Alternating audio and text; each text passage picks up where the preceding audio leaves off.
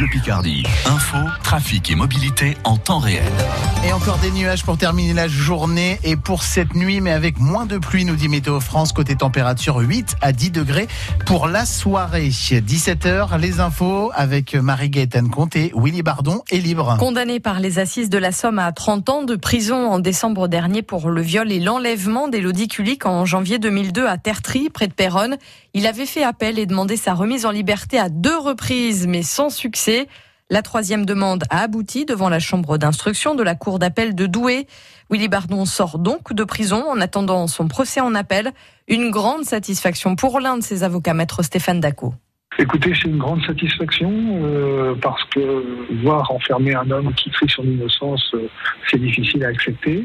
Euh, Marc Bailly, Gabriel Duménil et moi-même avons œuvré pour que cette demande aboutisse c'est le cas et je pense que tout simplement euh, la juridiction a appliqué euh, la loi qui prévoit que lorsqu'un homme dispose de suffisamment de garanties de représentation, il doit être mis en liberté dans l'attente de son jugement. Sur euh, l'état d'esprit qui est le sien, je pense qu'il a un petit peu expliqué à la Cour que il a été dans un grand moment d'incompréhension et d'angoisse au moment d'être renvoyé en détention alors qu'il avait déjà particulièrement souffert de cette détention. Maintenant, aujourd'hui, il est disposé à se battre jusqu'à ce que euh, sa position depuis le début euh, soit entendue par l'ensemble de la. La réaction de maître Stéphane Daco au téléphone France Bleu Picardie de François Sauvestre. Le procès en appel de Willy Bardon doit se tenir au cours du premier semestre 2021. Dans le journal de 18h, vous entendrez la réaction du père de la victime, Jackie Kulik. Deux personnes blessées à l'arme blanche en fin de matinée à Paris, à proximité des anciens locaux de Charlie Hebdo. Deux suspects interpellés dans le 11e arrondissement. Le parquet national antiterroriste a ouvert une enquête pour tentative d'assassinat en relation avec une entreprise terroriste. Cette attaque intervient alors que se déroule à Paris le procès des attentats de janvier 2015 marqué par de nouvelles menaces qui visent notamment l'équipe de Charlie Hebdo. Une mini-tempête hier soir à Péronne. Des pluies intenses et de fortes rafales de vent qui se sont abattues sur la commune vers 19h30.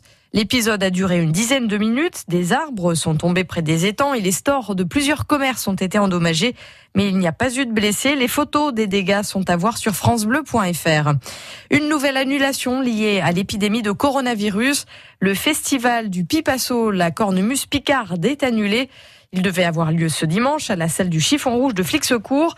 Des fanfares, des concerts et de nombreuses animations étaient prévues. La décision a été prise en accord avec la préfecture.